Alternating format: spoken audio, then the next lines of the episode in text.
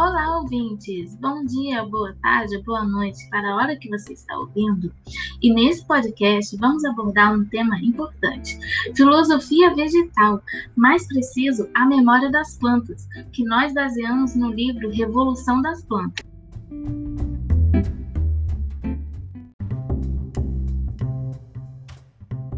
E aí, eu sou a Tânia, aluna do curso de Ciências Biológicas do Centro Universitário de Volta Redonda, Unifoa. Estou aqui hoje com os meus colegas de turma, Daniela Diana, Pedro e Leonardo, para a gente falar um pouco da parte mais filosófica da botânica, apontando conceitos que muitas vezes passam despercebidos aos olhos da humanidade no modo geral. Bom, caros ouvintes, meu nome é Leonardo, aluno do curso de Ciências Biológicas, e hoje eu trouxe uma reflexão e uma pergunta para vocês, né? Sobre as plantas. As plantas pensam ou se lembram? Vocês já se perguntaram isso? Uma pergunta aparentemente simples, mas se pararmos para pensar, essa é uma daquelas perguntas que ainda não tem uma resposta totalmente definida. Os pesquisadores ainda não chegaram a um consenso. Nunca associamos as plantas a seres inteligentes, sensíveis ou complexos. Pelo contrário, como humanos, costumamos desdenhar e né, achar inferiores outros seres, animais ou até mesmo plantas. Imediatamente associamos elas a algo inanimado e sem nenhuma capacidade de responder a estímulos, problemas ou até mesmo ao ambiente. Nesse podcast traremos uma visão diferente do senso comum, uma abordagem diferente sobre a filosofia botânica, bem como a inteligência e memória das plantas, sobretudo com uma uma visão aqui de, de aspirantes a biólogos, né? Totalmente fora da curva, eu diria. Elas superam. Né, as plantas superaram problemas que comuns a todos os outros seres vivos, a falta d'água, falta de alimentos, com métodos totalmente diferentes dos nossos, né, nós do reino animal. E esse assunto eu acho que vale, vale a pena ser discutido. Certo, meus amigos o, a discussão que nós teremos hoje, né? Bem, como o podcast inteiro foi baseado no baseado e inspirado no livro A Revolução das Plantas do biólogo francês Stefano Mancuso, né? No livro, o autor aborda uma discussão não tão recente, porém de uma forma bem inusitada. Seria inteligência e memória das plantas e, principalmente, o modo com que nós humanos interagimos com o meio, né? ou seja, o, mundo. Fazemos tudo a nossa imagem, sempre subestimando outras formas de vida. Mas cada vez mais as plantas têm demonstrado seu valor ao ser humano, né? Pelo seu modo, pelo seu jeito único de resolver os problemas. Problemas esses que sempre assolaram a humanidade, que seriam a falta d'água, né, a escassez de comida. E Mancuso né, tenta demonstrar esses valores intrínsecos dos vegetais para nós. E a nossa discussão vai ser baseada nisso. Oi, Daniela falando aqui. Então, você já se perguntou pra, para o que realmente a planta serve? Ou se ela serve só para o plantio na casa, para colhermos? Normalmente acontece na sociedade, avaliando sobre os pensamentos que se tem sobre as plantas, é que são rotulados como seres mortos. Falando de uma forma mais grotesca, vivendo como estátuas mas o que na verdade elas uhum. são é que elas são seres vivos que se nutrem e produzem, né? E o nosso consumo se baseia nesses vegetais ou de seus produtos, a partir deles. Como há muito tempo recorremos à madeira das árvores para obter na, na construção da borracha a importância que esse reino vegetal tem para nós é a gente extrair esses produtos como algodão e construir móveis e até dinheiro com eles, além de serem muito usadas para os fins medicinais, na produção de remédios. É... Então, minha colega Tânia, do que você acha sobre isso? Olha, eu acho que sobre essas coisas que você falou, Todo mundo, ou pelo menos a maioria das pessoas já sabe. Mas será que já pararam para pensar que as plantas não são só isso? Elas são sim super importantes para a economia e essenciais para o planeta, claro. Mas já pararam para pensar nisso mais fundo? Os mais leigos acham que os vegetais servem só para fazer sombra, para produzir oxigênio e serem usados por nós no nosso mundo consumista e capitalista. Ninguém realmente sabe o peso que estes seres vivos têm para todos nós e nem pensam em sua complexidade. Além dos vegetais serem a base da cadeia alimentar, as plantas também protegem nossos solos de degradação, fazendo com que não sejam perdidos minerais e nutrientes. Exato. Eles também servem de abrigo para muitos outros seres vivos, além de absorver o CO2 da atmosfera, evitando que haja destruição da camada de ozônio, que nos protege contra os raios UV vindos do Sol. Mas, além disso tudo, são seres muito mais complexos do que imaginamos, tendo sua própria comunicação e formas bastante interessantes de adaptação de, pro, de proteção contra predadores e parasitas, visto que são césseis, ou seja, não podem se, se movimentar para fugir ou se esconder. Bom, Tânia, nesse ponto aí eu concordo muito com você, porque parece que os seres humanos em si, eles não dão a devida importância para as plantas, porque eu não sei, mas parece que eles não dão essa importância porque elas são césseis e não estão sempre em movimento, que nem os animais ou outros seres vivos, e por elas estarem totalmente paradas, imóveis ali, elas são mais um tipo de, sei lá, um enfeite natural. Como as pessoas não veem elas fazendo, elas não veem elas fazendo nada, acho que elas são inúteis, mesmo fazendo muito mais coisa para nossa vida em si do que muitos animais que tem aí. Esse é um pensamento bem comum da, da população em geral, Pedro, porque pelas plantas estarem, você disse, né, paradas, as pessoas pensam que elas são menos evoluídos que os animais, que fazem coisas menos complexas por terem menos detalhes, por serem diferentes, né? A diferença dos animais. E isso é um, um erro muito comum.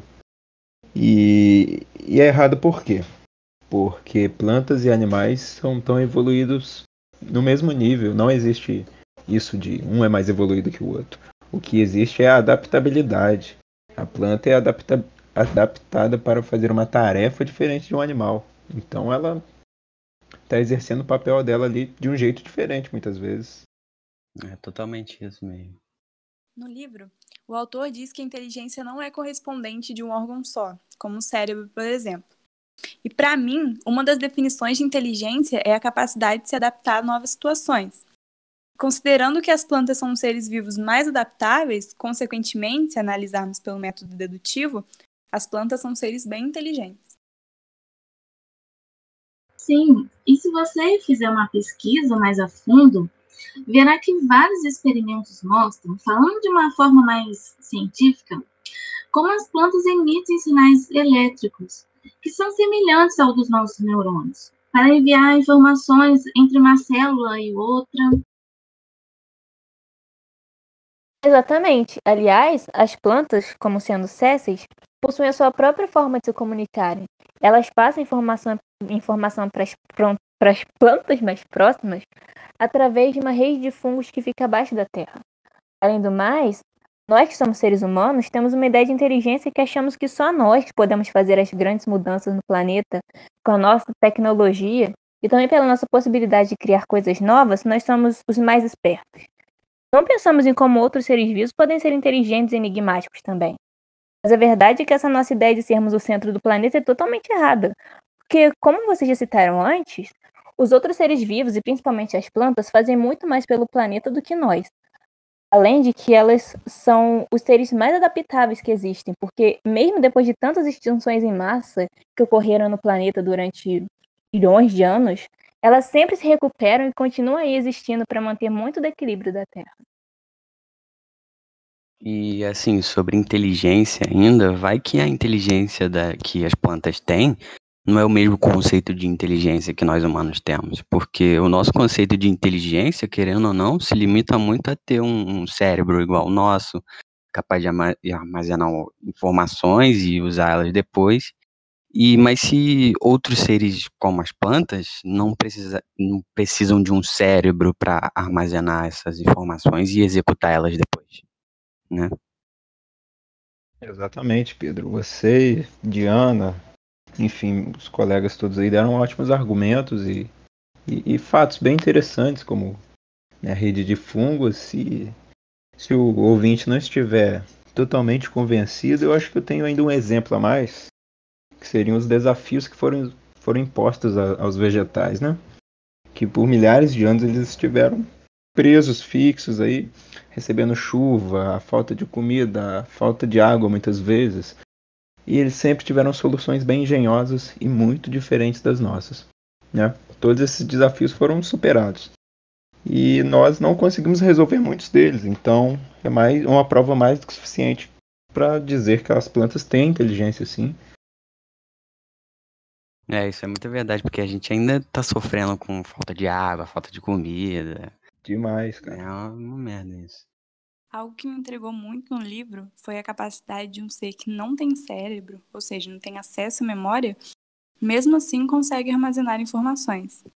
E essas informações servem para a própria sobrevivência da planta, é praticamente como se ela pensasse. E eu acho que a gente tem que parar de pensar nas plantas como um ser frágil, entre aspas, né? Porque elas têm mecanismos de defesa incríveis.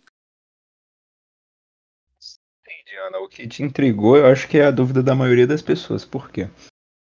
Nós, pe quando pensamos em memória, logo associamos a um órgão central que seria o cérebro, né? Pensamos que só pode ser memória se for armazenado no cérebro. Então, a, a planta faz de outra maneira. Estudos recentes mostraram que ela tem uma memória epigenética. O que, que seria isso? Através de alterações no DNA, né, decorrente de processos do cotidiano da planta, ela passou muito frio, passou muito calor, ou ingeriu dada substância, mudou o DNA dela e ela vai se lembrar através disso, através da leitura desse DNA. E é basicamente assim que funciona a memória das plantas. E eu também vou lançar uma coisa aqui que o autor falou no livro e que como é que as plantas sabem o tempo certo para florescer? Porque as plantas não florescem a qualquer momento, né? Acho que elas florescem depois da, da primavera, acho que depois que passa o frio, assim. E eu acho que. Como é que ela sabe disso, tá ligado? Certa, certamente elas têm algum, algum tipo de memória para fazer isso, né? Porque depois da primeira floração, elas provavelmente devem lembrar do clima próprio, todos os fatores que para fazer isso. E passam a lembrar pro, pro todo ano, pro resto da vida do, do vegetal, né? Precisamente. Apesar de não terem um órgão central para armazenar informações, elas sabem sempre o que elas devem fazer. Isso, inclusive, ajuda eles nos, me nos mecanismos de proteção, adaptação e sobrevivência.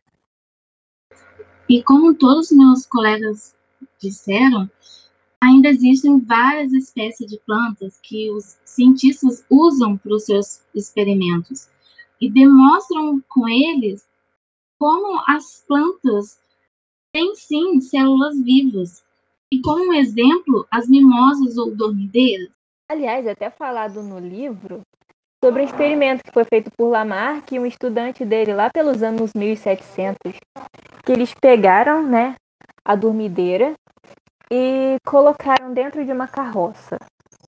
Aí, com os impactos do movimento, a mimosa se fechava. Mas foram fazendo isso mais vezes até que ela parou de se fechar. Ela continuava aberta, mesmo com os movimentos, porque ela não via mais um risco nisso. O experimento de Lamarck é um tanto quanto curioso, né? Pela iniciativa do estudo da botânica, no que se refere ao mecanismo das plantas sensitivas. E isso por volta de 1700. Né? Lamarck nem tinha conhecimento sobre o que era DNA, e mesmo assim afirmava que a planta tinha memória. Infelizmente, seu experimento foi esquecido, né, e só foi revisto por volta de 2011, 2013. Uma coisa que eu senti falta no livro foi, ao menos no primeiro capítulo, né, foi que é o alvo aqui da nossa discussão, foi uma abordagem um pouco mais filosófica, né? O que o autor abordou muito foi é, o, o texto se resguardou basicamente no utilitarismo dos vegetais, né? para o que eles servem, para o que eles podem servir para nós, para o nosso bem. Tudo voltado para o ser humano. E é engraçado que é sempre o ser humano. Nós sempre queremos destruir tudo e, e pegar vantagem em tudo. Ah, mas apesar de tudo, esse é um comportamento né, característico da nossa, da nossa espécie. É, e assim, esse comportamento aí, cara, é, é um, é uma, é, provavelmente é o maior problema que a gente tem, cara, porque a gente se bota acima de tudo, a gente faz o que a gente quiser, a gente inventa o que a gente quiser, a gente supera qualquer problema, e, cara, isso é muito ruim, porque às vezes a gente não liga pra, as coisas naturais, tá ligado? A gente, às vezes a gente não liga pra planta, a gente pensa, pô, a planta é dali, o que, que eu vou aprender com isso? Nada, então vou seguir meu caminho, porque eu sou mais evoluído que todo mundo, e valeu, tá ligado? Mas não é assim, tá ligado? Não é assim, você Totalmente. precisa aprender com, com as outras espécies, tá ligado? Porque elas têm muitas coisas a, a tipo, a, a, a ensinar pra gente, e as plantas têm muita coisa pra ensinar pra gente, tá ligado? Esse é um comportamento que eu acho totalmente autodestrutivo, porque, querendo ou não, nós dividimos espaço com os outros seres. Principalmente as plantas. Somos totalmente dependentes das plantas. Se amanhã Sim, as acabarem plantas, as a gente plantas, morto. acabamos nós também. Nós É. acabamos, né, no caso. E isso tem que ser revisto, tem que ser feita uma abordagem totalmente diferente. Eu concordo. E se você pensar dos vínculos que as plantas têm com os nossos aspectos culturais, é bem notável. Ela- elas mudaram a nossa história por aplicações nos alimentos, na medicina. Totalmente, Daniela. É, a gente tem que dar uma importância muito maior pra essas coisas, porque a gente tá, tá nem aí pra elas. Botando fogo, o Pantanal tá aí, é uma, é triste. Vamos pensar agora em como as plantas nos ensinam sobre a importância de esperar as coisas. Pois elas estão no planeta há muito mais tempo que nós, certo? Então, tudo tem o seu tempo. As plantas sabem muito bem disso, respeitando a sua hora de fluir, de crescer, de dar frutos. Eu acho que o que podemos aprender com as plantas, ou melhor, com a ausência delas, né? Porque com tanto de impacto ambiental que a gente anda causando, ter uma floresta daqui a uns anos vai ser como ter uma mina de diamante. Enfim, eu acho que a gente vai ter que aprender a viver de uma maneira mais sustentável, porque as plantas são a base do nosso cadeia alimentar e a gente tem que lembrar disso. Eu acho que o que as plantas podem ensinar pra gente é viver melhor em comunidade, sabe? Porque ali no, numa floresta, todas as plantas são iguais, nenhuma melhor que a outra. Tem comida pra todo mundo, tem água pra todo mundo. Elas vivem juntas e, tipo, não tem nenhum atrito nenhuma entre as outras. Lógico, tem algumas que são que matam as outras plantas, mas não- acho que não é por querer, não. Exatamente. Exatamente. Elas vivem bem em comunidade, né? Elas pensam, entre aspas, no bem de todo mundo e elas são muito mais organizadas do que nós. Com certeza, Tânia. É, todos falaram aí coisas bem legais das plantas e, claro, temos infinitos aprendizados com, com esses seres tão diferentes de nós, do reino animal. Entre eles, né, que o Pedro até citou, a, organização das plantas, nós nos focamos em organizar de um jeito muito peculiar, que seria, né, teria o cérebro que comanda tudo, o jeito animal da gente organizar as coisas, os braços, os joelhos, enfim, um jeito até um tanto quanto arcaico que gera muitos conflitos e, e desigualdades diferentes das plantas que que é tudo muito igual, não tem nenhum órgão principal. Se você cortar um animal no meio, ele morre. Uma planta, muitas vezes, ela pode até se reproduzir sendo cortada ao meio. É um ensinamento legal. Além de que, ao contrário dos animais, as plantas não têm essa coisa de competição e de o mais forte sobrevive. Exatamente, Tânia. Enfim, pessoal, essa foi a nossa reflexão, a reflexão do grupo sobre esse assunto. Né? A filosofia botânica, o que aprender com as plantas, com os vegetais, o que podemos tirar disso para a nossa vida. Essa foi a nossa visão e muito obrigado por ouvirem. Isso aí, galera. Obrigada, muito obrigado. gente. É, muito obrigado por ouvir. Valeu. Obrigada, meus colegas, obrigada, pessoal, por nos escutar. E é isso, pessoal. Esse foi o nosso podcast sobre filosofia vegetal. Tchau, tchau.